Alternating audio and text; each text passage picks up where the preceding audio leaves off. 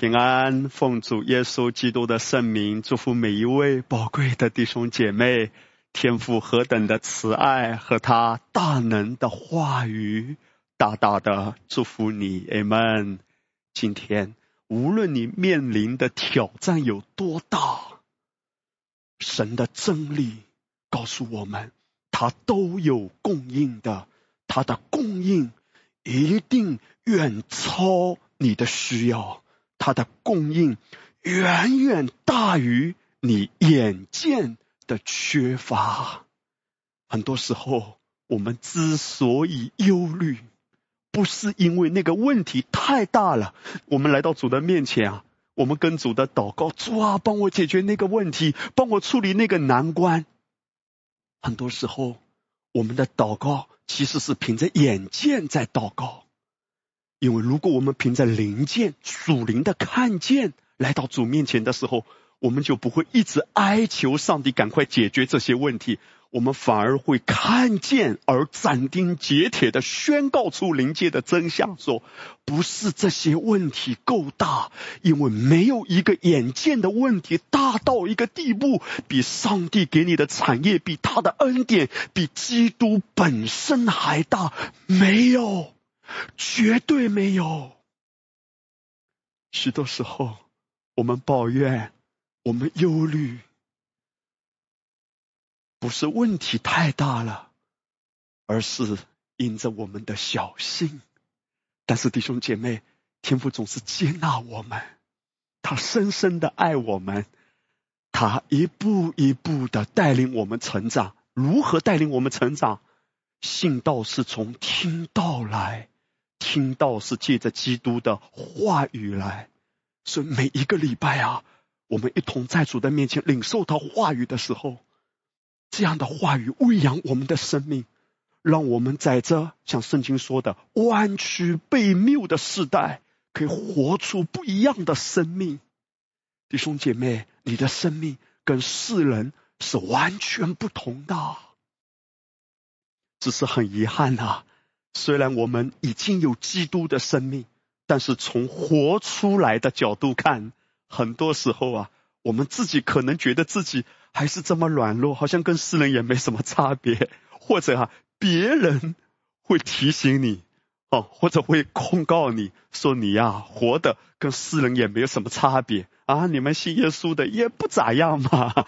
别人可能会告诉你说，你们信耶稣的到底好在哪里呢？世人在忧虑，好像我们有时候也有很多忧虑啊。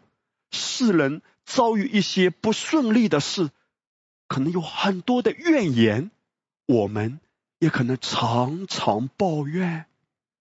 弟兄姐妹，今天你我这一些拥有超越这世界生命的天赋的孩子，到底跟这个世界有什么差别呢？诚然，我们活在这个世界，确实有许多的事会让我们感受不好，甚至让我们有惧怕。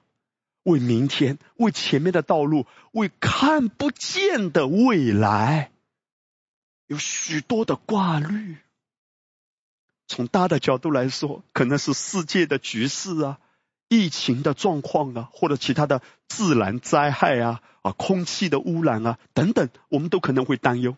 从小的角度来看呢，我们各自的家庭、婚姻啊，或者是你下一代孩子的教育啊，孩子读书的时候，我们在担心，哎呀，孩子啊，读哪一个学校啊？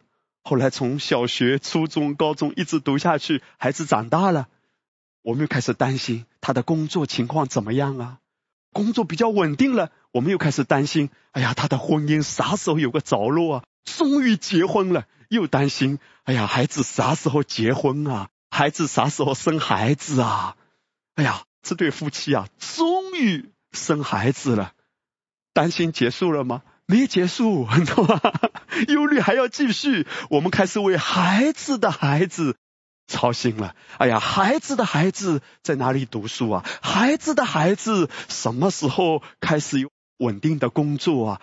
我们的一生啊，好像一直离不开各种的忧虑、操心。怪不得有许多的人说：“哎呀，我的命啊，就是劳碌命啊！”弟兄姐妹，你的命绝不是劳碌命，你的命是蒙福的命，是基督的生命。而耶稣说，他要给你更丰盛的生命。我们为什么会有那么多忧虑呢？因为我们太小心了。我们很多时候虽然听过基督的话。但没有把基督的话真的领受、领受成为我们的启示。世界上无论发生怎样的变动，无论发生怎样的危机，对你来说，弟兄姐妹，你里面可以平安如江河的。当一个人没有基督十字架完工启示的时候，既或他是基督徒。他可能真的活的还是像世人一样，每一天有很多的操心，但你可以不一样的活着。世人怎么说呢？世人说这个世界变化太快了，唯一不变的就是什么都在变，一切都在变。但因为有耶稣基督，你可以以不变应万变。不变的是什么？是基督的话语和他的话语向我们揭示的，他所赐给我们已然赐给我们的产业呀，这是不变的。神所赐给我们的是不可震动的国，我们今天在神爱子的国度里啊，你拥有永恒无限的属天资源来支持你的。每一天醒来，我们真的要看见。我不是踏入缺乏，我是踏入供应，所以圣经这样的劝勉我们：彼得前书五章七节，你们要将一切的忧虑卸给神啊，因为他顾念你们。当忧虑在一个人身上的时候，对人的残害是极大的。忧虑啊，会夺去一个人的健康。忧虑会榨干这个人的喜乐，忧虑会压制一个人灵里的创意的涌流，忧虑会让一个人看起来很衰老的样子。所以圣经说，你要将一切的忧虑卸下吧，快卸下吧。也许很多弟兄姐妹，你看到这段圣经的时候，你会有这种感受：哇，圣经说的真漂亮。但好像很难做到哎，这忧虑哪有这么容易卸下，对不对？忧虑又不是白菜、萝卜和土豆啊！你去菜市场买菜回家的时候，提着这么多的菜回家的路上啊，你觉得有点重，想卸下就卸下，卸在路边 喘口气啊。忧虑又不是黄瓜、土豆，哪有这么容易说卸下就卸下？可能你心里有一个叹息，说俺也不是不愿意卸下。问题是卸不下啊！嘿，有没有这种感受啊？很多时候啊，你可能说主啊，我交给你，交给你。祷告一结束，所有的忧虑又涌上心头。所以看起来，比先生啊，很显然嘛，他没读过中国的那首诗。这首诗说啊，春花秋月何时了？往事知多少。然后后面呢？最后怎么说呢？问君能有几多愁？恰似一江春水向东流。这比先生啊，你也了解了解，对不对？这忧虑啊，又不是物质的东西，说卸下就卸下。问题是卸了又来，卸了又来，有时候又拿回来。所以中国古代的诗人啊，这个形容的很有意思。他说这个忧愁像什么呢？像绵绵不绝的江水啊。哇，一波未平，一波又起啊！这个叫做一波还未平息，一波又来侵袭，深深太平洋的深深伤心。一波未平，一波又起，绵绵不绝，层出不穷，接二连三啊！每一天眼睛还没睁开呢，这忧虑就来敲门了，纷至沓来。宝贵的弟兄姐妹。圣经到底在说什么呢？如果今天你心中有这种重担，你说牧师啊，你知道我的家有多破碎吗？也许你来到主面前说：“主啊，我真的愿意卸下啊。”问题是我的孩子，他可能一直在赌博，一直有很严重的问题。也许你的婚姻遭遇很大的挑战，情不自禁的忧虑该怎么办？情不自禁的抱怨，甚至我们中间有一些弟兄姐妹，你可能有情不自禁的愤怒啊。情不自禁的苦读，有些时候一些的回忆，一些的画面涌上心头，你情不自禁的咬牙切齿。不是你愿意这样，情不自禁。今天我们就是要来谈主的真理，从情不自禁的忧虑到情不自禁的喜乐，从情不自禁的抱怨感觉到灰暗。情不自禁的感恩，情不自禁的油然而生的涌流出平安的江河、喜乐的江河、信心的江河，对我们的明天拥有不可思议的盼望。刚才我们读的彼得前书五章七节，圣经到底在说什么？他说：“你要把一切的忧虑都卸给神，因为他顾念你们。”弟兄姐妹，秘诀就在因为。我们都知道，因为还有一个所以嘛。其实这一段的圣经，所以的内容是在前面啊。因为他顾念你们，所以要把一切的忧虑卸给神。你看到重点在哪里？很多时候，我们之所以卸不下，是因为你没有真正意识到，或者说。还没有一个启示，天父好爱我，天父顾念我。换句话说，当一个人还未拥有这样的启示，天父爱我的启示，所以自然而然的就忧虑。那反过来，我们就能看到，神要让我们活出情不自禁的喜乐。因为我意识到，因为我拥有一个启示，天父真的顾念我，天父真的无微不至的呵护我，天父真的好爱我。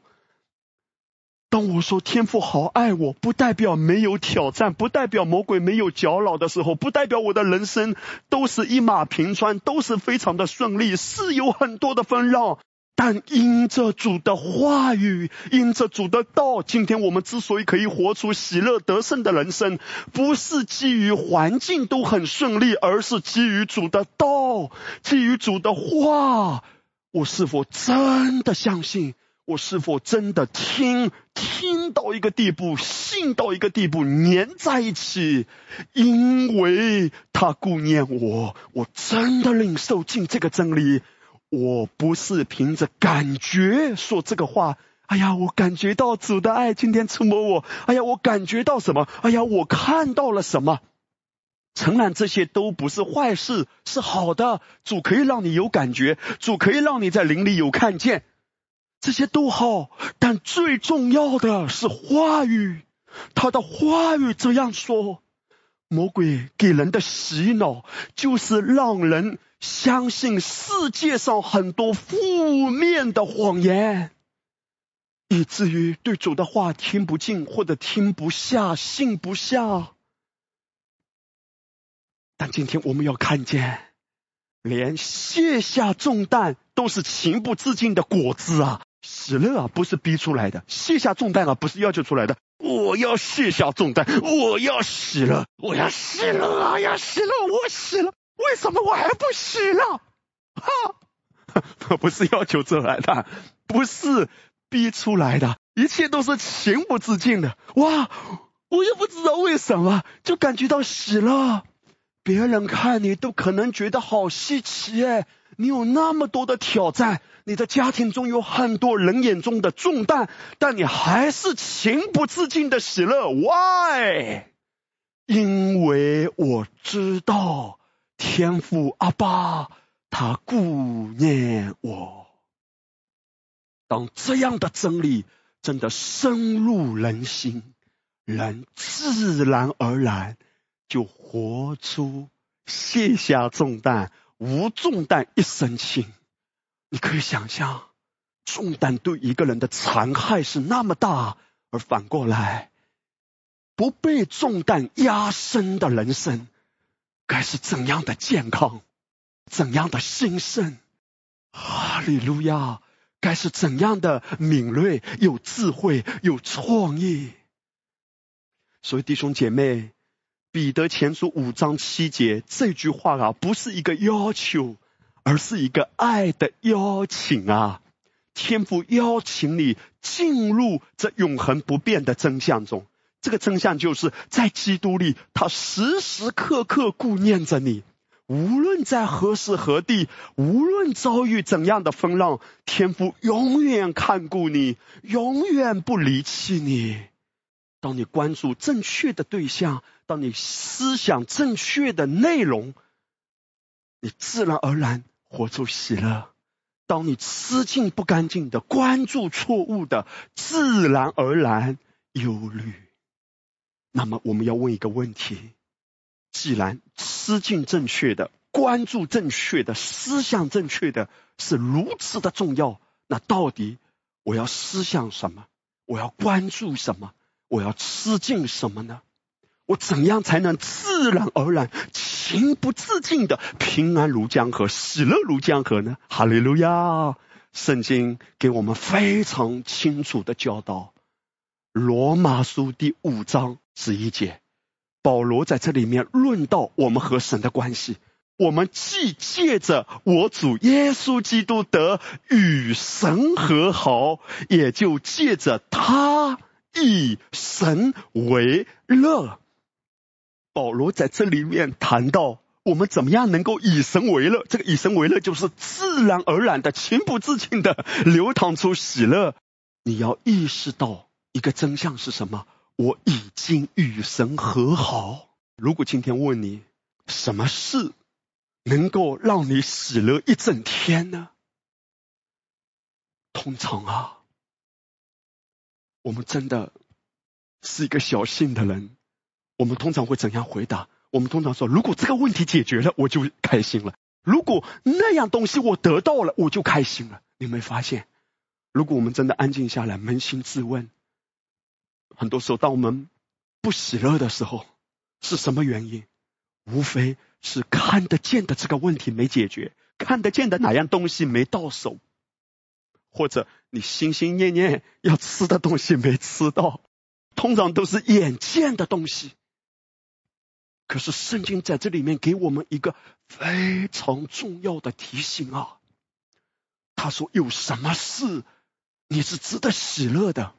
就是你看见你与神和好，你从前是与神为敌的，与神隔绝的，与神隔绝意味着什么？意味着永远的灭亡，永远的沉沦，在地上活着像孤儿一样，只能靠自己打拼，用自己的手闯天下。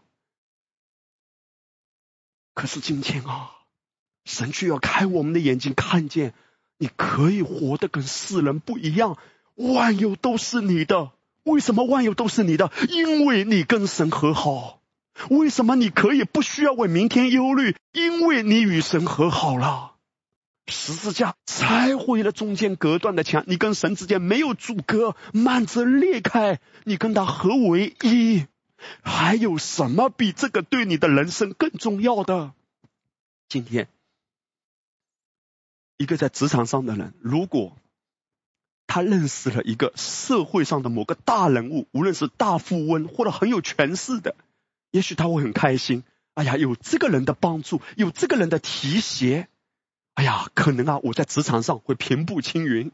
人都有这种期待，哪一个人大人物拉我一把，我就不得了。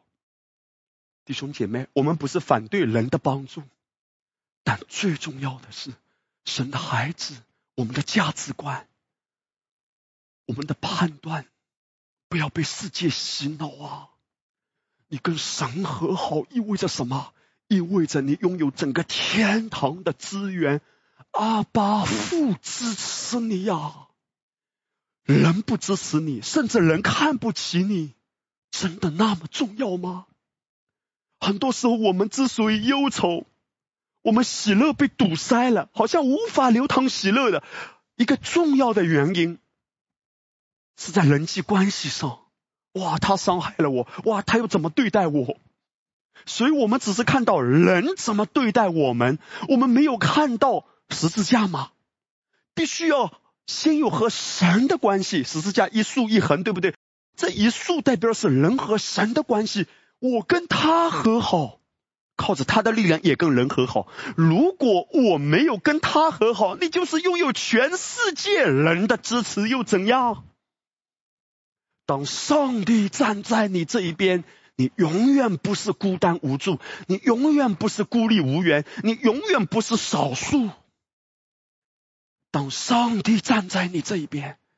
弟兄姐妹，与神和好的意思就是你跟他连接在一起呀。思想这个真理，还有什么比这个真理更强大？这是为什么保罗？当他为福音的缘故被关在监牢中的时候，他在监牢中歌唱哈利路亚，因为他看见的如同以丽莎看到天军天使围绕着他，他看见的不是在物质层次对他的拦阻，他看到的是整个灵界何等不可思议的支持。今天在职场上，一旦你拥有这样的启示，你真的不要太在乎。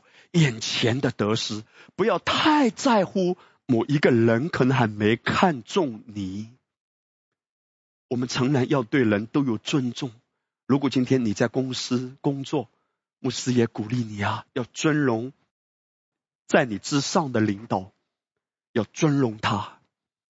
但是啊，你从内心深处知道，你无需讨好人。你要知道，真正的提升来自于神啊！当月色被提升的时候，谁能想得到？难道是埃及法老提升他吗？若不是出于神，没有人可以把月色带到这样的高位。从奴隶到宰相，这根本不是人的作为。提升你的是耶和华，我的帮助从何而来？这就是与神和好的真理啊，可以应用在生活中的，带给你十足的安全感。所以保罗在这里说：“你思想到这一点，你怎么可以不喜乐？说啊，无论人怎么看我，说我，我跟你和好，你是我的帮助。哈利路亚！谁能叫我与神的爱隔绝？所以保罗说：如果你真的知道你跟他和好。”你就以他为乐，你会情不自禁的喜乐。主，你爱我，哈利路亚！你爱我，直到永远。无论这个世界怎样改变，你爱我永不改变。我以不变来应万变，哈利路亚！而最重要的是，你。与神和好，请问你做了啥？答：啥也没做，你只是接受，一切都是他完成的。如果你有做，那你就有夸口的资本。你只是接受，接纳他对你的接纳，接受他给你的洪恩，知许知许就是接受，信也就是接受啊。哈利路亚！我只是每一天来到阿巴夫面前，领受、接受、支取他给我丰盛的恩典。弟兄姐妹，很多的忧虑来自于哪里？来自于人已经有了，却看不见有，还要做。在圣经中，你看到一个非常明显的例子，就是有一个少年官和耶稣的对话。他跟耶稣说。哎呀，良善的夫子，我当做什么才可以承受永生呢？耶稣直截了当的跟他说：“你为什么称呼我是良善的，又叫我是夫子呢？夫子就是老师嘛，地上的老师没有良善的，良善的只有一位，就是神。既然你称我是夫子，怎么又可以称我是良善的？如果你真的相信我是良善的，就应该认我是弥赛亚，不是夫子而已。”与此同时，耶稣就回答他。你要做什么才可以承受永生吗？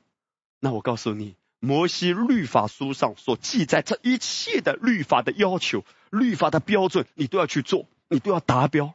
你看这个年轻人，他真的很无知，很骄傲哎。他怎么说？哎呀，夫子啊，这一切我从小都遵守了。圣经就说，耶稣看着他，看着他是什么人？看着他是又骄傲又无知啊。但耶稣没有轻看他，耶稣看着他，就爱他，因为耶稣来是代表天父的心，天父顾念你啊。虽然你是这样的看不见。但耶稣看着他就爱他，耶稣就对他说：“你还缺少一件，去变卖你所有的，分给穷人，就必有财宝在天上。你还要来跟从我。”这个少年官他听见这话，脸上就变了色，忧忧愁愁的走了。当耶稣说。那你就要变卖一切，还要来跟随我。耶稣跟他讲这个话的目的是什么？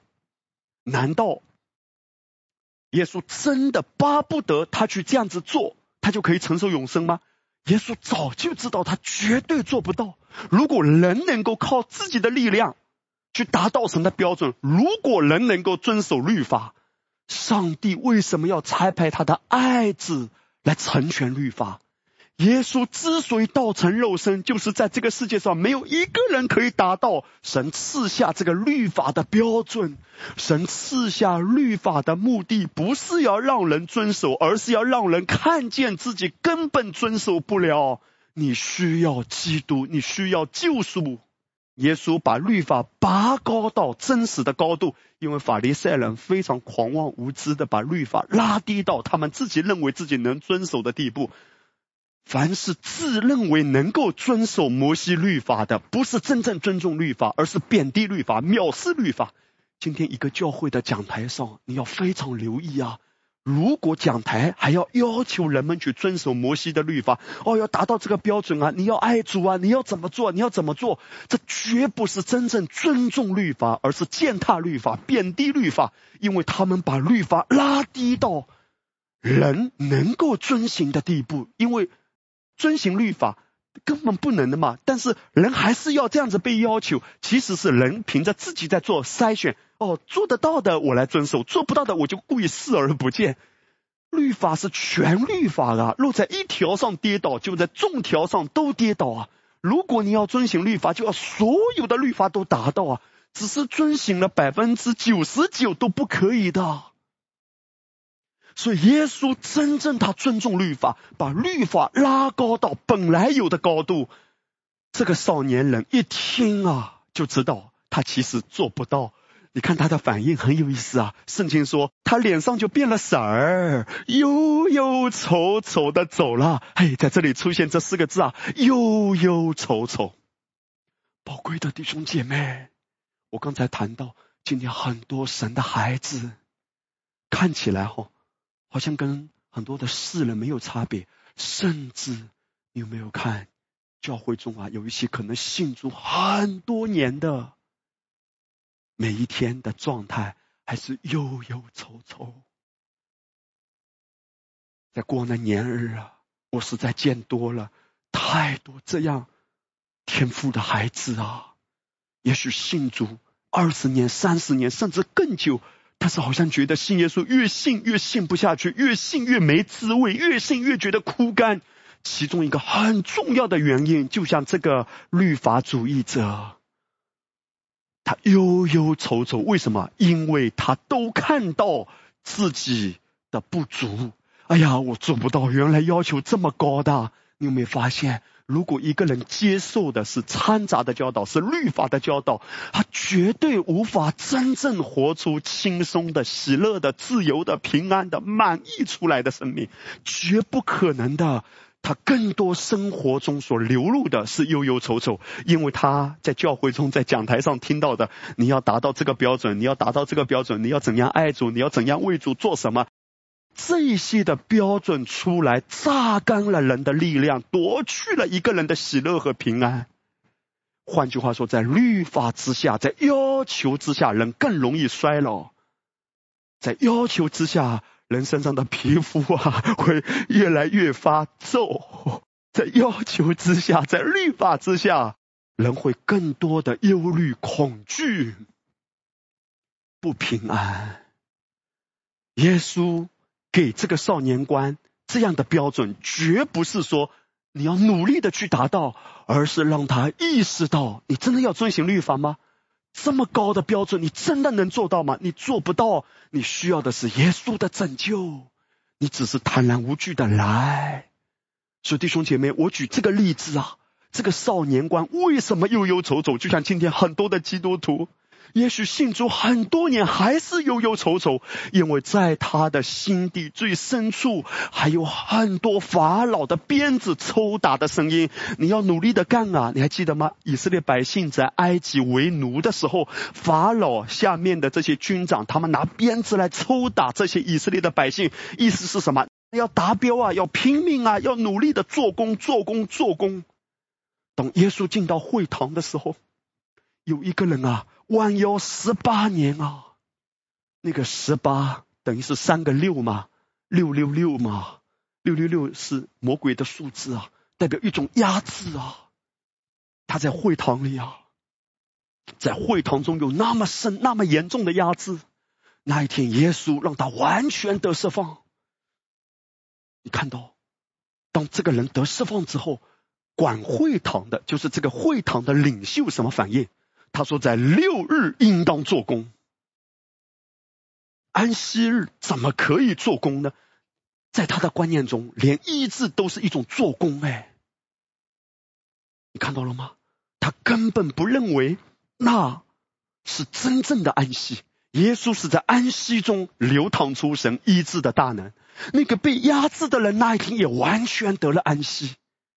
可是，在一个律法主义的眼中。”他第一句话讲出来的就是做工的思维，六应当做工，应当做工。他的观念中就是做工，做工，做工。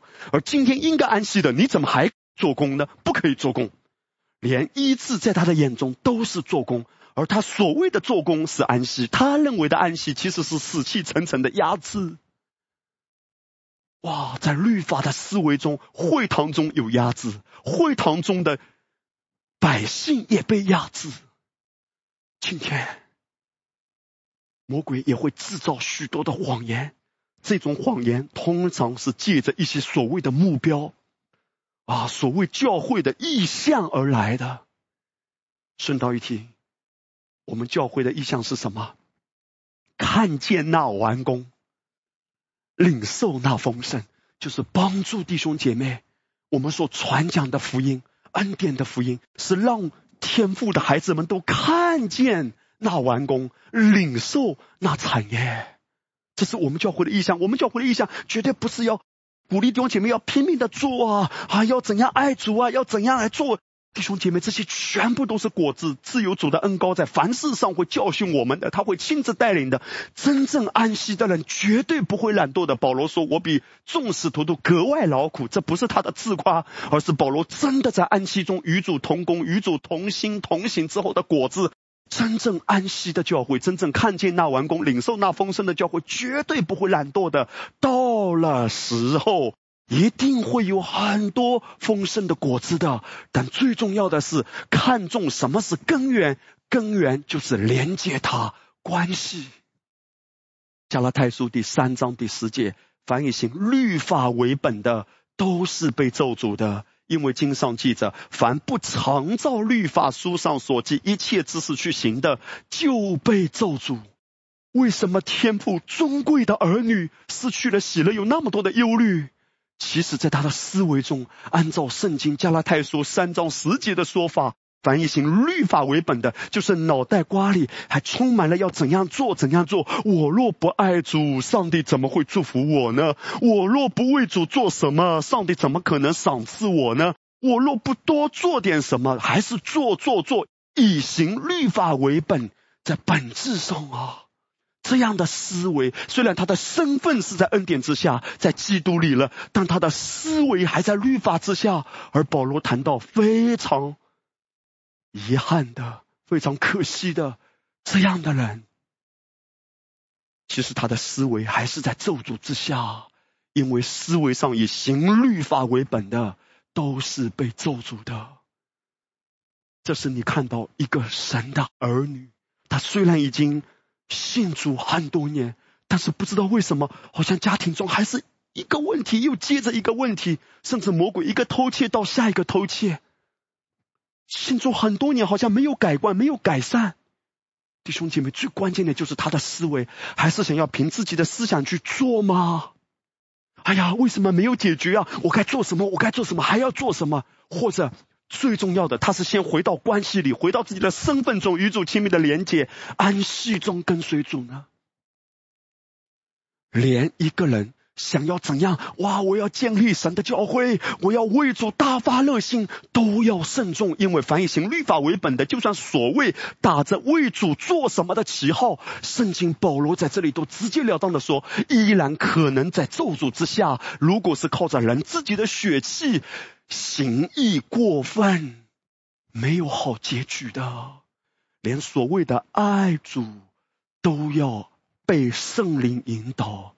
我知道有人啊啊可能会拿这一节经文来反驳。他说：“牧师，你知不知道圣经说啊，若有人不爱主，这人可咒可主。我们怎么可以不爱主呢？因为圣经明确的说，若有人不爱主，这人可咒可主。我们哪里可以要被圣灵引导爱主？能拼命就拼命。我看到中国教会有非常严重的这种，原来我说是被蒙蔽的思维。”若有人不爱主，这人可咒可诅。你知道保罗在说什么？今天在基督里的人，在神的眼中，你已经爱主了，你已经爱主了。神叫万事互相效力，叫爱他的人得益处。谁是爱他的人？我们爱是因为神先爱我们，爱已经在我们的里面。所以我们的里面当然是爱主的，只是程度不同，流露出来的不同。但是在神的眼中，你已经爱他了，在基督里，你已经是他眼中宝贝的孩子。他看你就是爱他的。我刚才说程度不同，流露出来的大小不同，如同信心一样。弟兄姐妹，若是你已经因信称义的，神已经看你是爱主的，而你不要急，也不要凭自己的手。你看到了吗？上帝没有容许大卫来建圣殿，那个圣殿不称之大卫的圣殿，而称之为所罗门的圣殿，因为大卫流人的血太多。大卫是一个征战的勇士，神不希望一个拼命的一个征战的人来建造他的殿。所罗门名字的意思就是被爱的人，耶迪底亚马，哈利路亚，平安之子。被爱的平安之子，就是你我在基督里的身份啊！上帝要使用一个真的知道自己是被爱的，而且在被爱中活出安息平安的生命。神要透过这样的人，不是用自己的手段，不是靠着自己的聪明，不是用自己的计划来做他的工。哎，宝贵的弟兄姐妹，我刚才所谈论的都是说为什么。天赋的孩子有很多的忧虑啊，情不自禁的忧虑啊，因为有太多还是要靠自己想要做工的，自己想要抓的，不愿意放手的，这一些做工的思维，都是无形之中把自己带到了一种很窘迫的光景中。因为凡以行律法为本，都是自然而然被咒诅啊！神不希望我们在这样的光景中，他要把我们带出来。耶稣说：“莫想我来要废掉律法和先知，我来不是要废掉，乃是要成全。不是你来成全，是耶稣成全。不是你靠着自己的力量去达标，你永远不达标。但耶稣已经达标了，而他的达标算作你的达标。你只是信他，信就是接受。哈利路亚！我接受你对我的接纳，我感恩你所完成的，白白赏赐给我。”所以耶稣说：“为什么你要白白舍去？因为是白白得来。”弟兄姐妹，许多的忧虑、压抑和痛苦，是由于人们在内心深处充满了太多对自己的失望、否定和定罪。而走出这种辖制的重要一步，就是回转到基督的话语中，透过基督的眼光来看自己。真实的身份啊！我接纳自己啊，因为天父顾念我，天父接纳我，我无需讨好神。祷告不是积分啊，祷告要虔诚一点啊，积分积的高一点，哦，分数到了一个地步，上帝才愿意跟我交换恩典，绝对不是。一切都是在关系中、亲密中连接的。如果今天你发现自己，哎呀，我都不知道为什么有那么多忧虑哎，会不会在你的里面还有很多想要做的想法？一个人越想要做工，越想要表现，越想要讨好人，越想要讨好神，这些都一样啊，本质上全部都是做工。当你想讨好人，当你想讨好神，你一定忧虑的。没有一个活在讨好人和讨好神这样思维中的人是真正喜乐的，绝不可能。因为讨好人和讨好神，它反映的是一颗奴仆的心。哎，奴仆的思想怎么可能有真正的喜乐？真正的喜乐基于真自由，真自由带来真喜乐。所以耶稣说：“你们必晓得真理，真理必使你们得真自由。神的儿子若是你自由，你就真自由。你无需要去讨好神了，因为他在爱子里已经接纳你，与你和好了。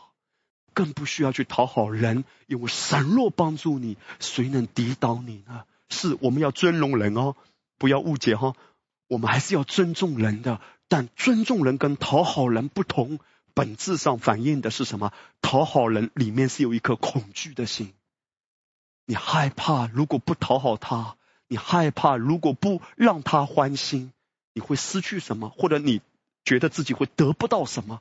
其实，在基督里，你什么都有了。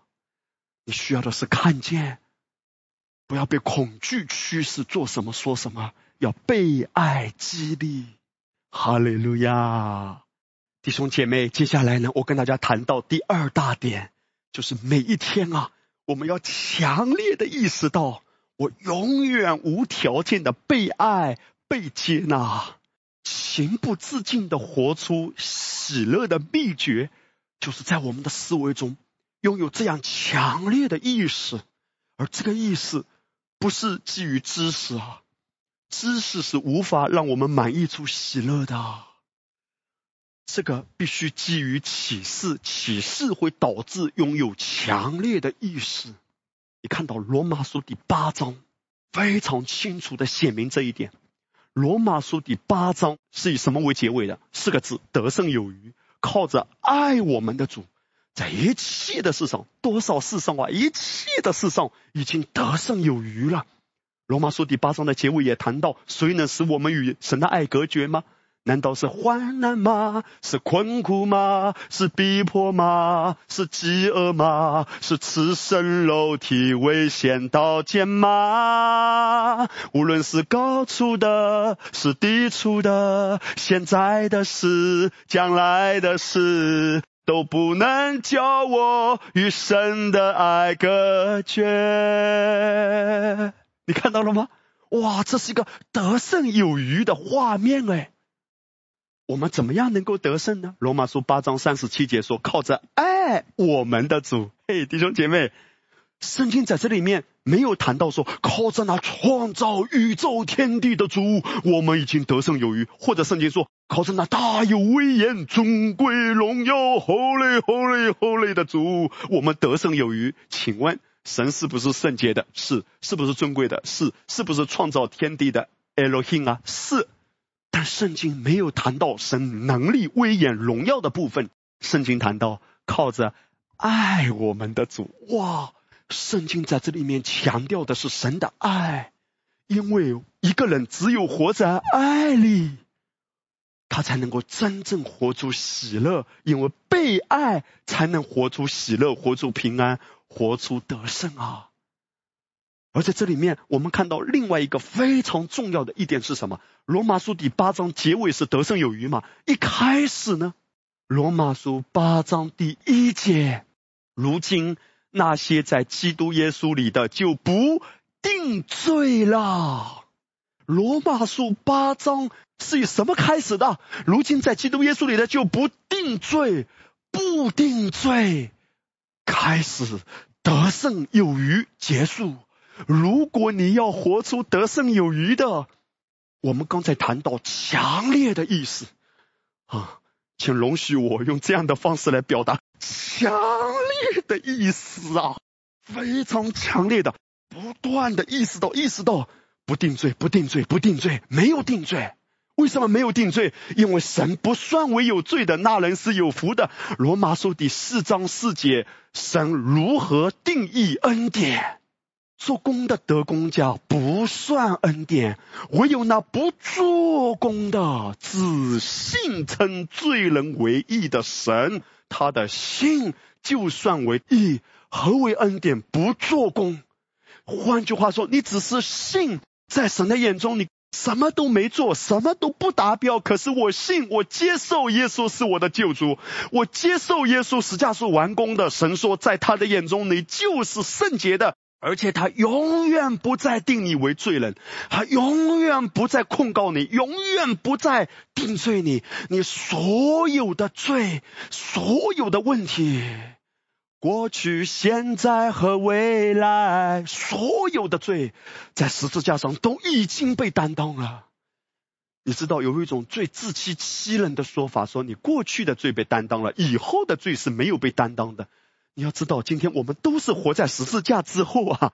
十字架是两千年之前已经完成的工作啊，弟兄姐妹，无论是你的过去，哦，你大概没有超过两千岁吧？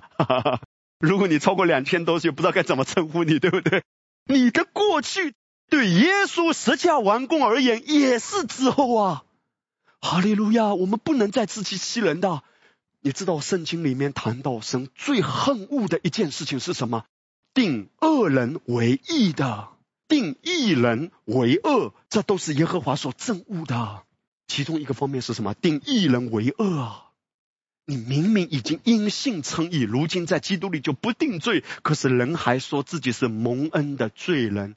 不，你从前是罪人，但蒙恩之后就再也不是罪人，你是蒙恩的义人。宝贝的弟兄姐妹啊，如何情不自禁的活出喜乐呢？强烈的意识到我是被爱的，我是被接纳的。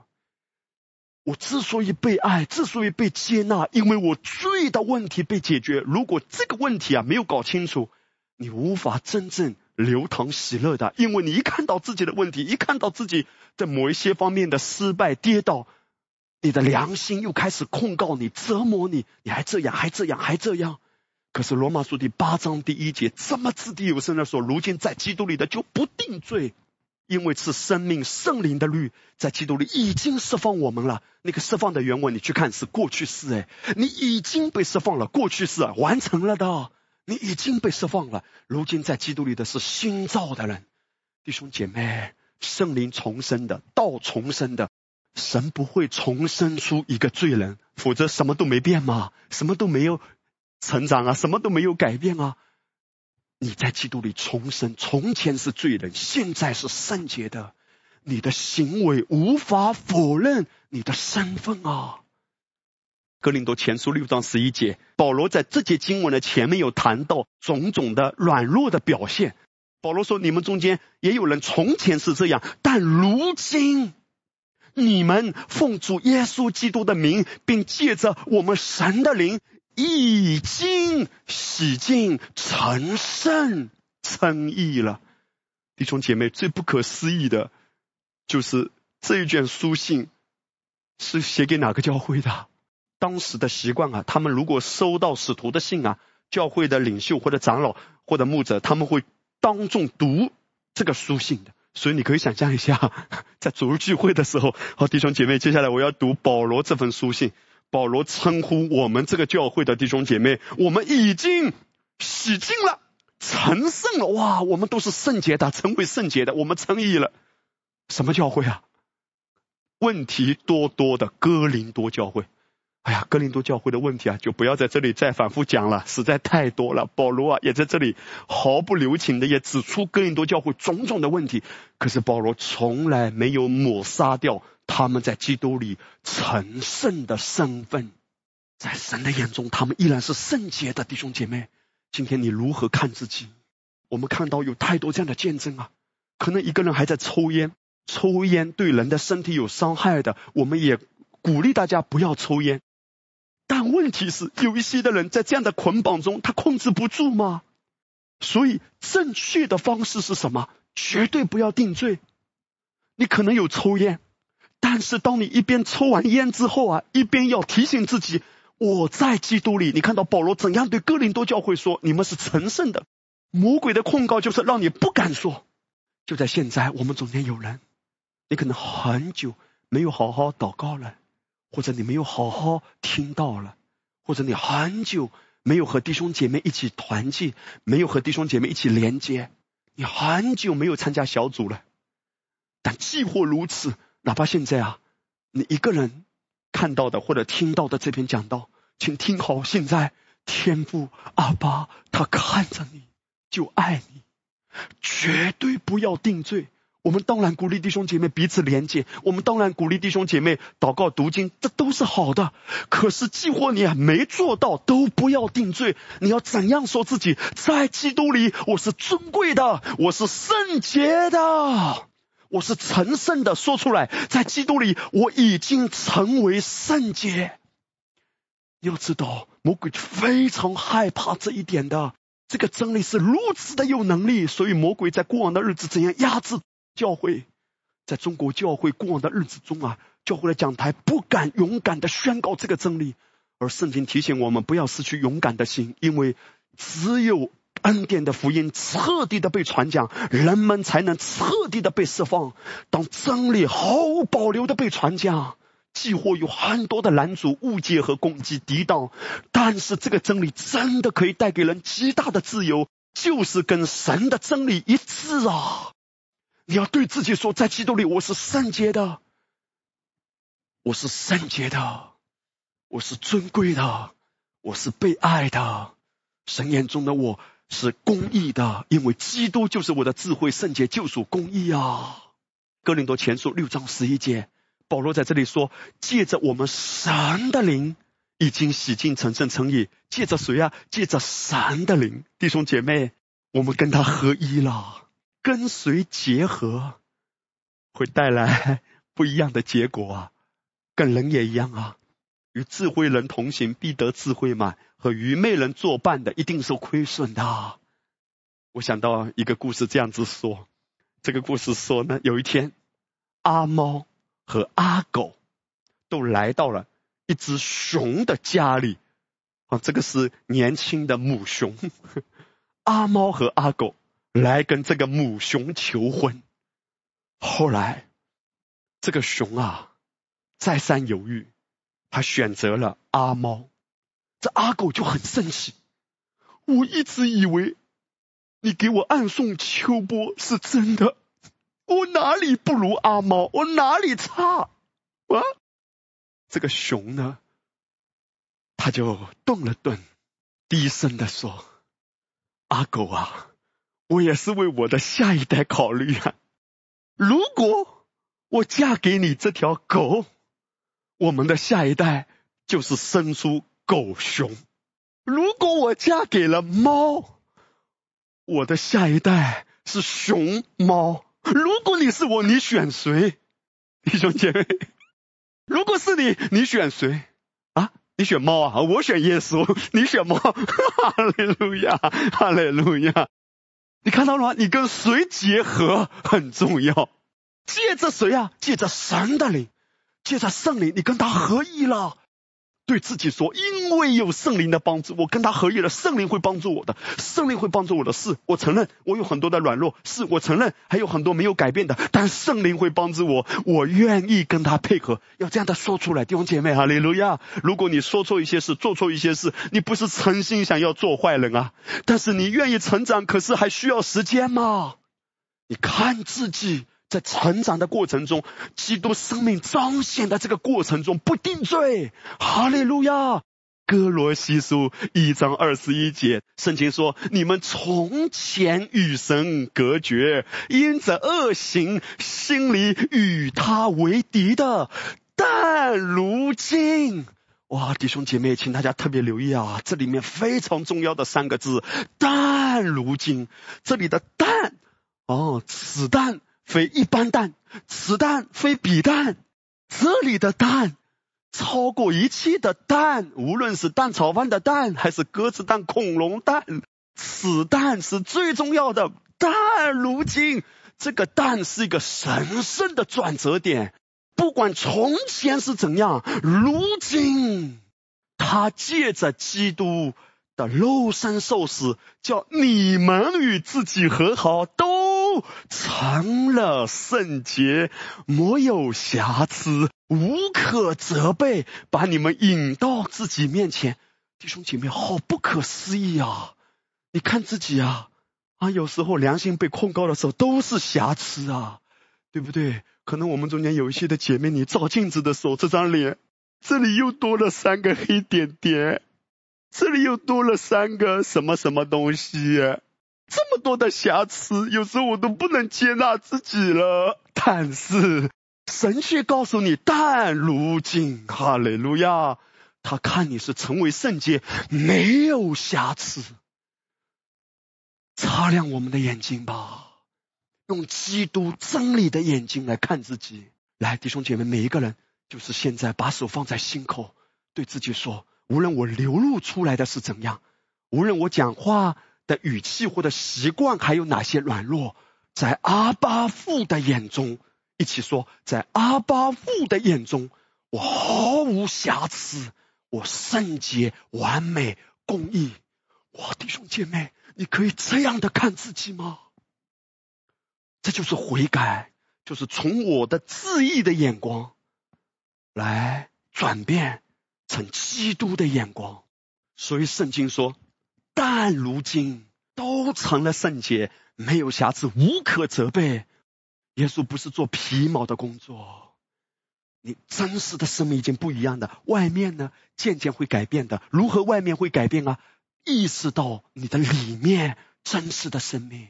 耶稣的工作是釜底抽薪的，是本质的，是深入的。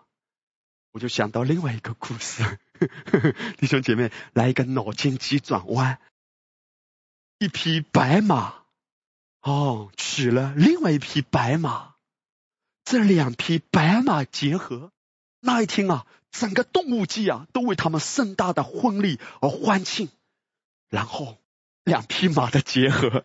成为了整个森林的一段佳话，所有的动物都说：“哇，这是天作之合，两匹白马的结合。”但很让人惊讶的是，两匹马结合不久，母马呢怀孕了，在生产的那一天，所有的动物都大跌眼镜，因为生出来的是一头牛。请问，啊，脑筋急转弯来了。请问，为什么两匹马会生出一头牛？答案是因为两匹马都做了整容手术。啊，这整容手术也太高明了吧？这个母马生的时候，母马很紧张，咋整啊？生下来的是一头牛，结果他发现不对。如果我的丈夫是马，我是牛，也不应该是生下纯牛啊。那为什么是纯牛呢？丈夫也糟了吧？对不起，亲爱的，我也做了手术啊，连声道都变了。本来是嗯，不知道你又怎么叫，现在变成了妈。你看到了吗？这个整容手术只能处理外在的。啊，本质上身份没改变吗，内在的生命没改变吗，DNA 没改变吗。你知道今天在基督里啊，你的内在、你的属灵的 DNA 都改变了。在基督里你是新造的人啊。你知道哥林多后书五章十七节讲到新造的人，原文你去查看叫新的创造物啊，你是新的族类啊。唯有你是被拣选的族类，君尊的祭司，圣洁的国度，属神的子民。你是真的不一样，是这个世界上从来没有过的一个新的受造者啊，新的受造物啊，新的族类啊，在基督里，你是基督如何，你在世上也如何，看自己是全然焕然一新，没有瑕疵的。哈利路亚！再来一个脑筋急转弯。有一天，两头牛结婚了，后来母牛生育了，医生抱过一个宝宝，他们一看，我们的宝宝为什么是一只猪？请问为什么两头牛生出一只猪？啊，我知道你的答案是啊，整容了，错，抱错了，医生抱错了，哈利路亚。好，回来，回来，回来。所以我的重点是什么？我的重点是，耶稣做的工作不是表面的工作，耶稣做的工作是由内到外的工作，是里面本质的转变。你一旦意识到这一点，自己是圣洁的，是没有瑕疵的。所有外在有什么软弱啊啊，无论是身体的部分啊，甚至是身材的部分，你说靠着基督，我都会活出基督的荣美。耶稣可以帮助你活出这种美，哈利路亚是最美哎，在他的眼中，在他的眼中你是最美哎，每一个微笑都让他沉醉，你的笑，你的哭哦，哭就算了，好好笑吧，哈利路亚，在他的眼中是最美哎，哎呀，最美，因为在基督里真实的你已经美了。以弗所书五章八节，从前你们是暧昧的，但这个但又来了，但如今在主里面你是光明的，行事为人就当像光明的子女，在基督里，在主里你是光明的，不断在这样的思维中，你的行事为人。就会渐渐活出像光明子女该有的样式。我也想到一个真实的见证啊，弟兄姐妹，我听一位牧师分享他所知道的这个真实的见证哈。他说，在那个村庄里面有一位农民，他也是一个基督徒，是一位弟兄。那么他家里呢有很多亩地，每年啊到种稻的那个季节，因为要把稻苗。秧嘛，种在地上，然后呢，不断的要给它灌溉，慢慢慢慢变成稻嘛。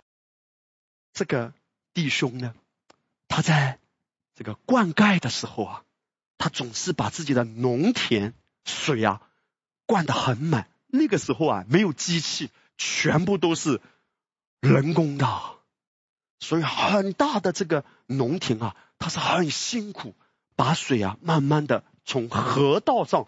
灌溉进来，可是他发现，他邻居的农田呢，就在他农田的旁边。他的邻居呢，几乎不灌溉的，不灌溉没水怎么办呢？很简单，邻居呢就在和他的间隔的地方啊挖几个孔，他灌溉，晚上的时候呢，水就流到邻居的农田那里去了。哇，好几年了，他其实心里很不爽，但是他知道他在基督里是光明的子女。有一天，他就来到主面前，他真实的带着自己的不爽，带着自己的愤怒，来到主面前来寻求主，说：“主啊，我应该怎么办？那怎么办？可以马上让这种痛苦消失掉呢？”圣灵就给他很清楚的话语：你每一次灌溉的时候，先把他的农田先灌满，然后再灌你的农田。他就是挖了孔，水也流不过去，因为水一样平。你可以永远一次性的哈，可以脱离这种痛苦了。哇，把对方的农田先灌满，这个单纯的弟兄啊，他真的顺服圣灵哎。从此之后，他就真的把。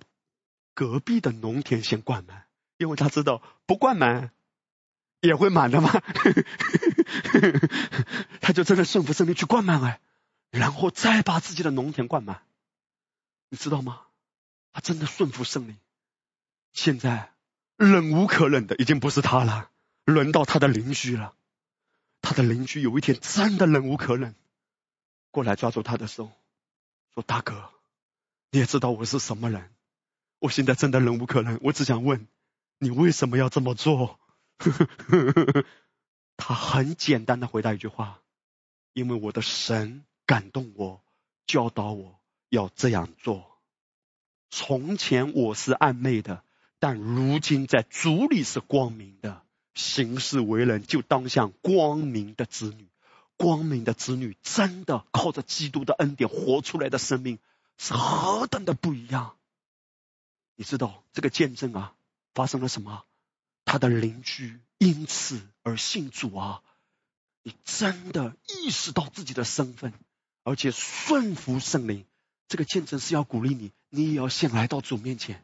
你不是靠自己的力量去爱，你不是逼自己去爱，你是先来到主面前。你到什么地步，到什么地步行，神体恤你的，神了解你的。如果你真的爱不出来，如果你真的不愿意饶恕，神给我们非常大的恩典，他给我们空间，给我们时间，他给我们极大的怜悯的。不要逼自己，更不要定罪自己。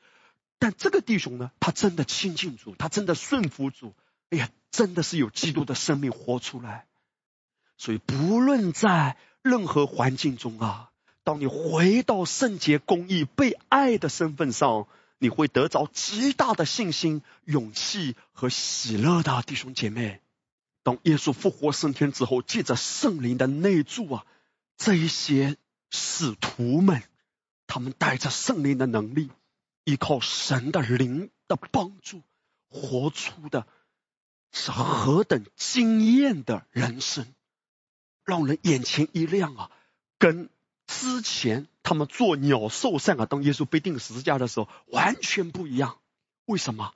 因为有圣灵的内住，而圣灵内住在我们的里面。其中一个很重要的工作是什么？就是保罗说的，他告诉提摩太，要记着曾经我按手所给你的恩赐啊，就是指方言祷告嘛，要如火眺望起来，然后那个恩赐啊如火眺望起来，因为神所赐的不是胆怯的心。那是刚强仁爱谨守的心。其实你读保罗的书信，有一些的话，你根据上下文理解到保罗当时的处境，有时候真的会感觉到一种忧伤啊，因为保罗当时所遭遇的患难是极大的，甚至有一些的时刻，从人的眼光看是极度孤独的时刻。但保罗他真的不同，他意识到基督。内住在他的里面，你看他在提摩太后书一章十五节怎样说？他说：“凡在亚细亚的人都离弃我，这是你知道的。其中有非吉路和黑摩奇尼。愿主怜悯阿尼瑟夫一家的人，因他屡次使我畅快，不以我的锁链为耻，反倒在罗马的时候殷勤的找我，并且找着了。宝贵的弟兄姐妹，有时候我们会觉得。”好像有很多的拦阻，很多的抵挡，然后呢，感觉到好像有点无助的感觉。当然，这个感觉是不真实的，因为基督与我们同在，这比一切都真实。但从人的眼光看，保罗说：“反正亚细亚的人都离弃我。”你要知道，离弃保罗的是什么人？如果这一些的人跟保罗是完全没有关系的，保罗绝对不会用“离弃”这个词啊。离弃的意思就是本来跟保罗都是有连结的，但当保罗遭遇逼迫，当保罗遭遇这些攻击的时候，别人不管是出于什么原因，他们就跟保罗保持距离，就离弃保罗。甚至用这个词，甚至保罗谈到了两个人的名字。但是我绝对相信保罗不是要定罪他们，而是让提摩太知道有这样的情况发生。其中一个原因，或许。保罗特别点出这两个人，可能是指这两个人是有问题的。提摩太也许需要防备，或者保罗想告诉提摩太，如果有机会挽回，你遇到这两个人，你也可以来挽回他们。但是我相信保罗，他不是出于定罪，不是出于控告，这封信是写给提摩太的，所以他也是在这个光景中来鼓励提摩太，教导提摩太说：“提摩太。”传讲基督的福音是有挑战，但是弟兄姐妹，保罗他不只是看到人对他的一些不好的事，保罗也谈到有一个让他很得安慰的家庭，就是阿尼瑟夫一家的人。他说：“愿主怜悯阿尼瑟夫一家的人，因他不以我的所恋为耻，哎，而且在罗马的时候殷勤的找我，因为当时保罗被关在罗马的监狱里啊，阿尼瑟福一家的人啊，他们不知道保罗到底被关在哪里，所以他们殷勤的找。这个殷勤就是指他们一个一个可能去了解。某个角度来说啊，阿尼瑟夫一家的人无形之中啊，把自己好像跟保罗绑在一起了嘛。那别人都知道了。如果阿尼瑟夫一家的人恐惧的话，哇，做这样的事情对他们是很有挑战的。但是我相信阿尼瑟夫一家的人也是被主的爱充满，也是被主的灵感动。从人的眼光看，挑战重重，甚至被人离弃。但是我们看到非常震撼人心的一点。保罗的态度怎样呢？同样，就在提摩太后书的第一章一开始，保罗说：“我感谢神，就是我接续祖先用清洁的良心所侍奉的神。祈祷的时候不住的想念你。”哇，弟兄姐妹，保罗他后面才讲到别人离弃他，在一开始，保罗怎么说？我感谢神。保罗心中竟然充满了。对主的感恩哎，这个感恩其实也代表保罗心中的一种满意。哈利路亚，还记得吗？我们今天谈到的是什么？以前我们是情不自禁的、控制不住的忧虑，现在情不自禁的、控制不住的满意出来的感恩和喜乐。保罗他真的满意出来。保罗，你是什么状态啊？你是被人弃绝。你没有伤痛的感觉，没有一种伤感吗？没有一种在雨中漫步，在雨中漫步的感觉？哇，雨水拍打，冰冷的、冷冷的冰雨拍打在我脸上，有一种凄凉的感觉吗？没有哎，我感谢神。我告诉你啊，什么样的思维会导致一个人的心很容易枯干呢？就是不断的定睛，而且反复的思想别人对我的不好，他伤害了我，他这样对我，他这样看我，他这样子对待我，没良心啊！天理何在啊？哇，一个人的思维中全部都是看到别人的不好，或者数算自己的义，我对他这么好，对他这么好，这样的心很容易枯干，很容易忧愁。保罗说：“我感谢神。”就是我所侍奉的神，哈利路亚！我祈祷的时候不住的想念你，弟兄姐妹。保罗有没有说，我满脑子想的都是那个家伙，亚细亚的人都离弃我。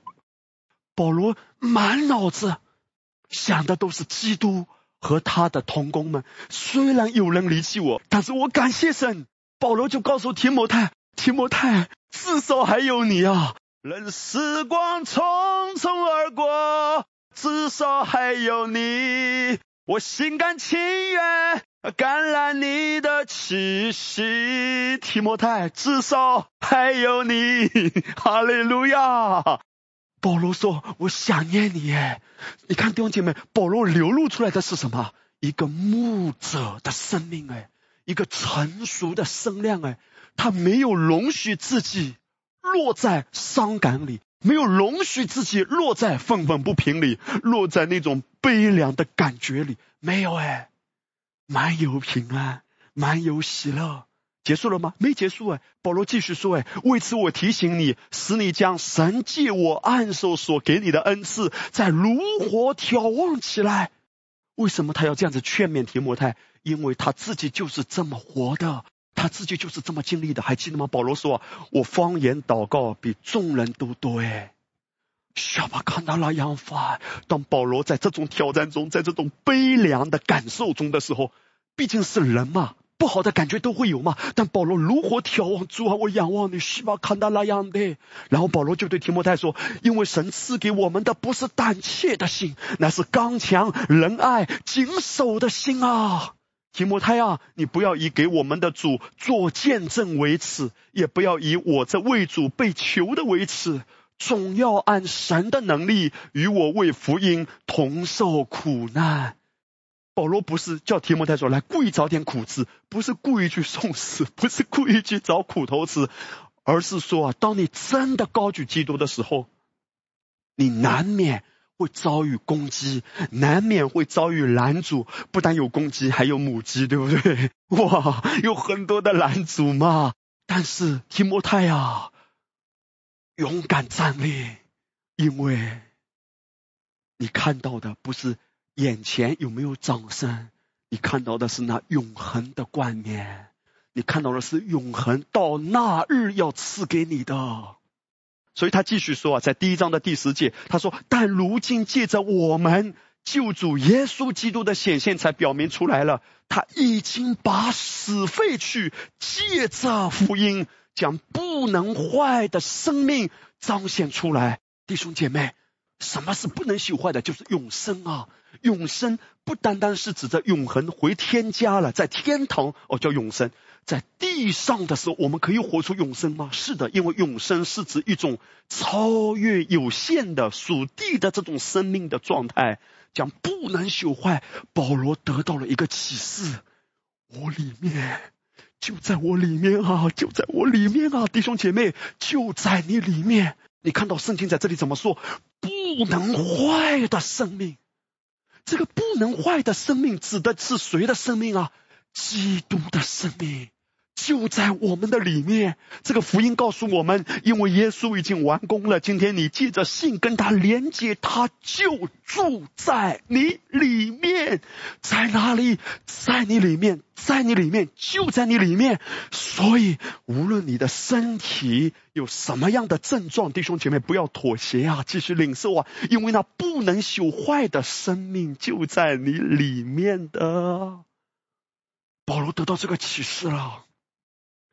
这是为什么你没有记得，在马耳他岛，保罗和一群在船上的人遇着大风浪，船靠到马耳他岛。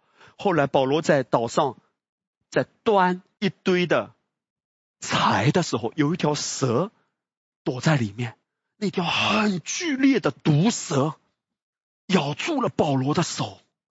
弟兄姐妹，保罗有没有哇？大喊大叫。妈妈，我要妈！哎，有没有？保罗有没有惊慌失措？没有，弟兄姐妹，一个如此强烈的意识到自己身份的人啊，要意识到什么样强烈的程度呢？保罗真的拥有这种意识哎！所有当地的土著啊，很显然，这些人对这种剧烈的毒蛇一定是有了解，甚至有经历，所以他们就说：这个人啊，天理难容他。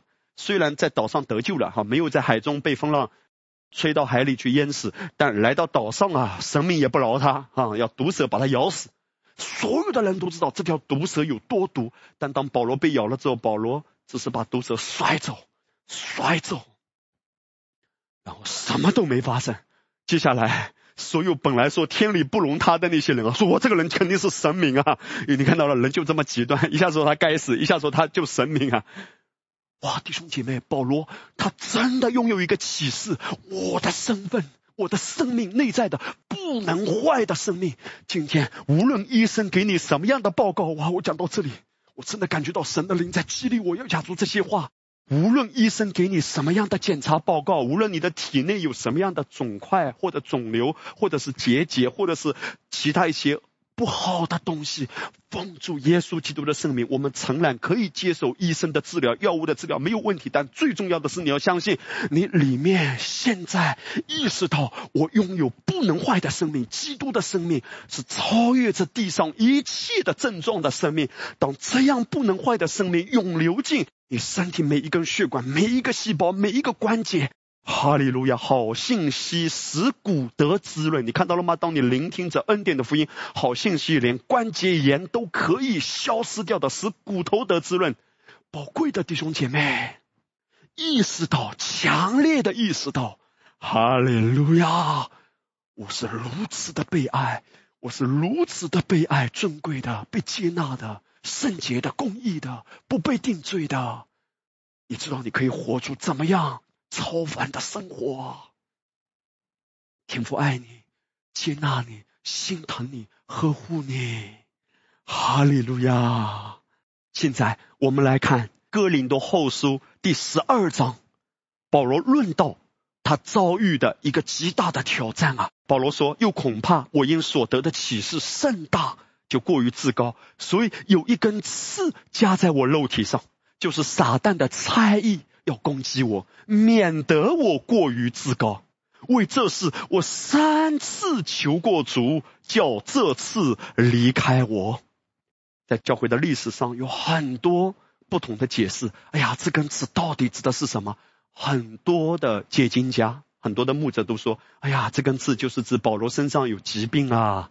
啊，或者有人说这根刺啊，就是保罗他长得难看、其貌不扬。你看，连长得难看都是一根刺了，变成 哇！有人说哦，这根刺就是保罗的眼疾吧？大概保罗眼睛上有什么疾病吧？哎呀，保罗大概后背啊、腰啊，是不是有什么骨刺啊？弟兄姐妹啊！圣经从来没有说这根刺是保罗身上什么疾病。当然，我听到最夸张的一种说法说：“哦，这根刺啊，大概是指保罗的岳母吧？”拜托啊，保罗都还没结婚，哪来的岳母啊？你知道？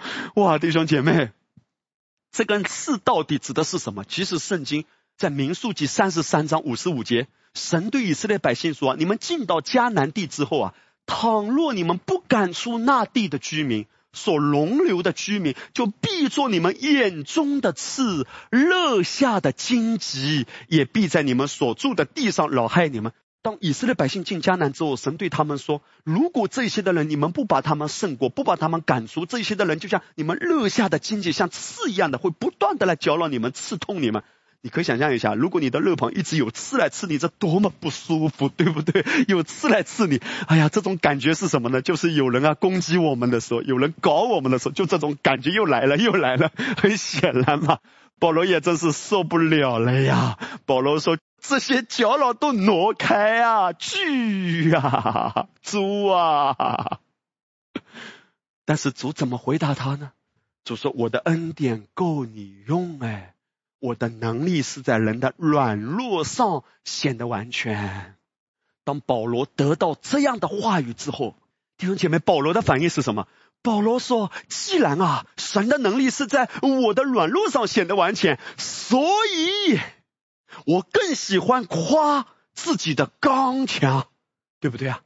弟兄姐妹，保罗有没有说我喜欢夸自己的刚强？你知道，我们人通常。最喜欢夸的是什么？我们都把自己的软弱藏起来，那软弱怎么能让你知道呢？这不堪的东西都要藏起来。保罗不是哎，保罗他真的坦然无惧哎。他说我更喜欢夸自己的软弱。拜托啊，保罗，软弱隐藏的都来不及，对不对？我们发到朋友圈的，我们发到 Facebook 的这些照片，我们都要 P 了再 P。这个脸啊，要尖了再尖啊，都要尖成干皱了，都要拉长了。我们都要把自己，对不对？要搞成瓜子脸啊，要要搞得很优美嘛，动作对不对？哇，我们都要把自己的最美的、最漂亮的一面露出来。但保罗竟然在这里说：“我夸自己的软弱，好叫基督的能力复辟我。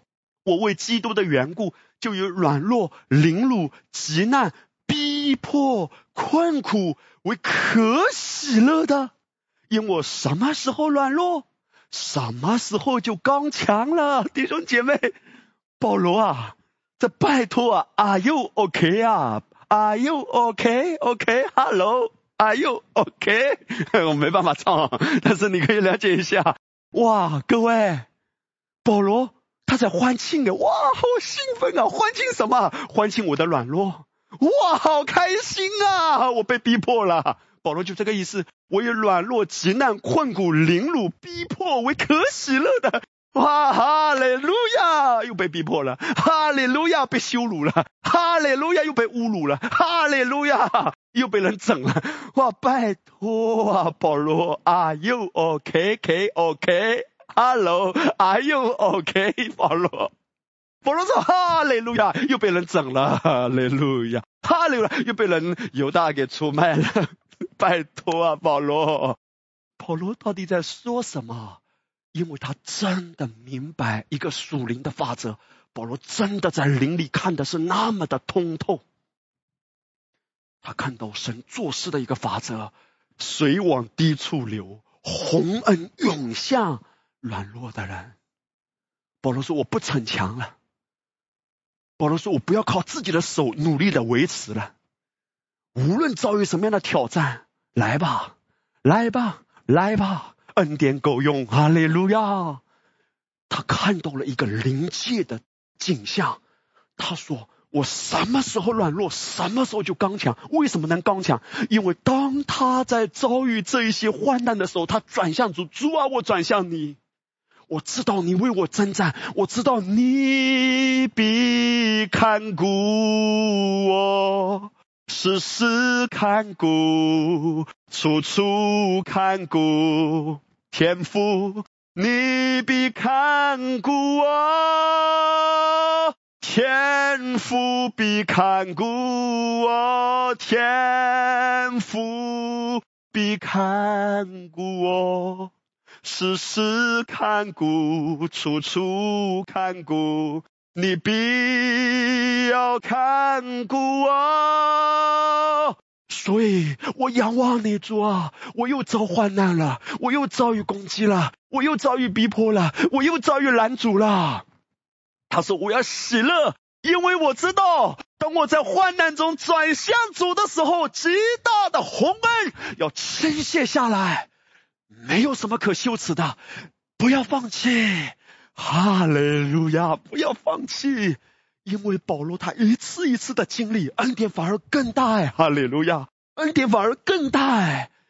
魔鬼的计谋是不好的，那些攻击保罗的人的主意也是恶的，但是保罗知道，神若帮助俺保罗，谁能抵挡呢？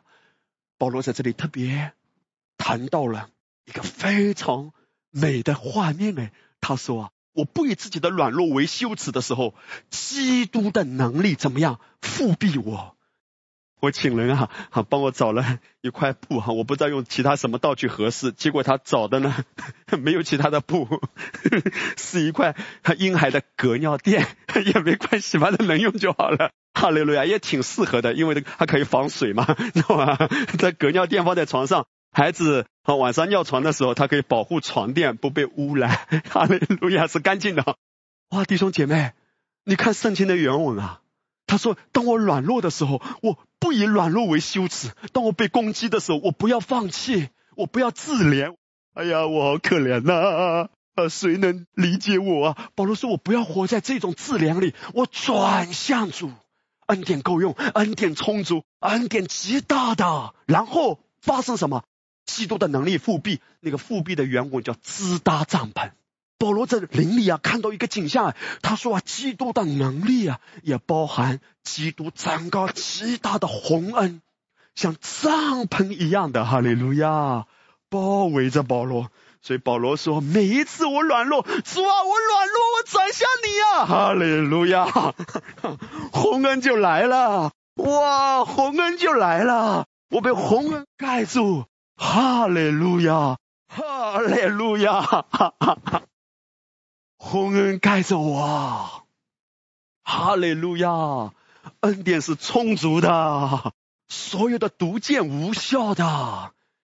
魔鬼啊，可能想尽办法来攻击你，说：“哎呀，你有很多缺乏，哎呀，你明天怎么办啊？你家人怎么办？你看到了吗？很多毒箭毒过来，没用的，没用的，这些毒箭。”哈利路亚！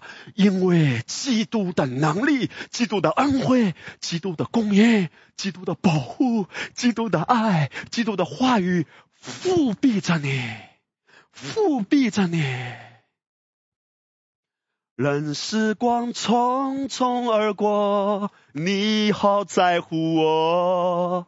心甘情愿赐下你的爱子，为我钉在十字架上，成全了救恩之功。弟兄姐妹，看到这个真实吧？基督的能力正复辟你，复辟你的家。你在哪一个方面是最软弱的？说主，我不以这个为耻，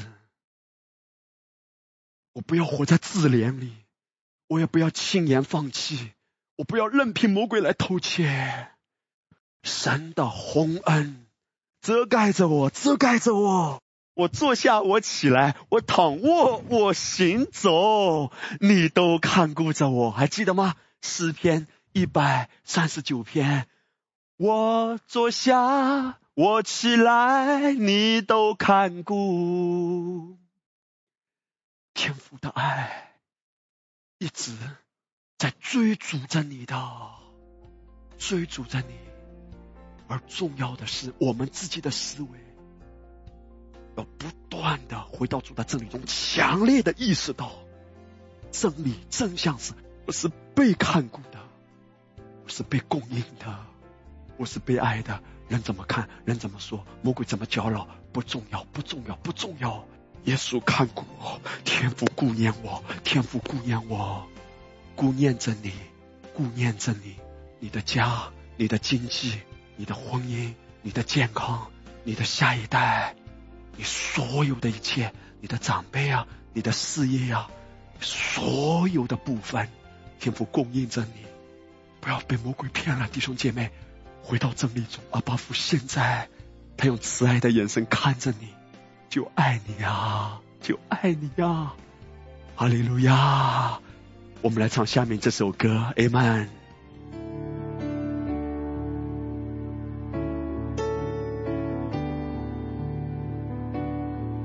在干旱无水之地，我渴慕你；在旷野无人之处，我寻求你。得救在乎归回安息，得力在乎平静安稳。我等候你如鹰展翅上腾，在干旱无水之地，我渴慕你；在旷野无人之处，我寻求你。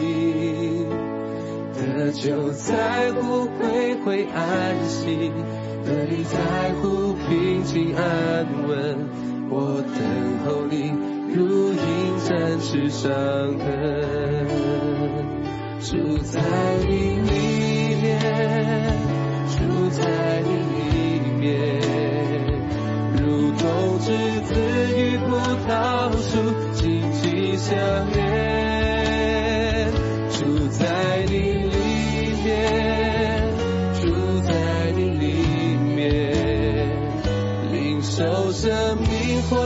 泉源，永不枯竭。在干旱无水之地，我渴慕你；在旷野无人之处，我寻求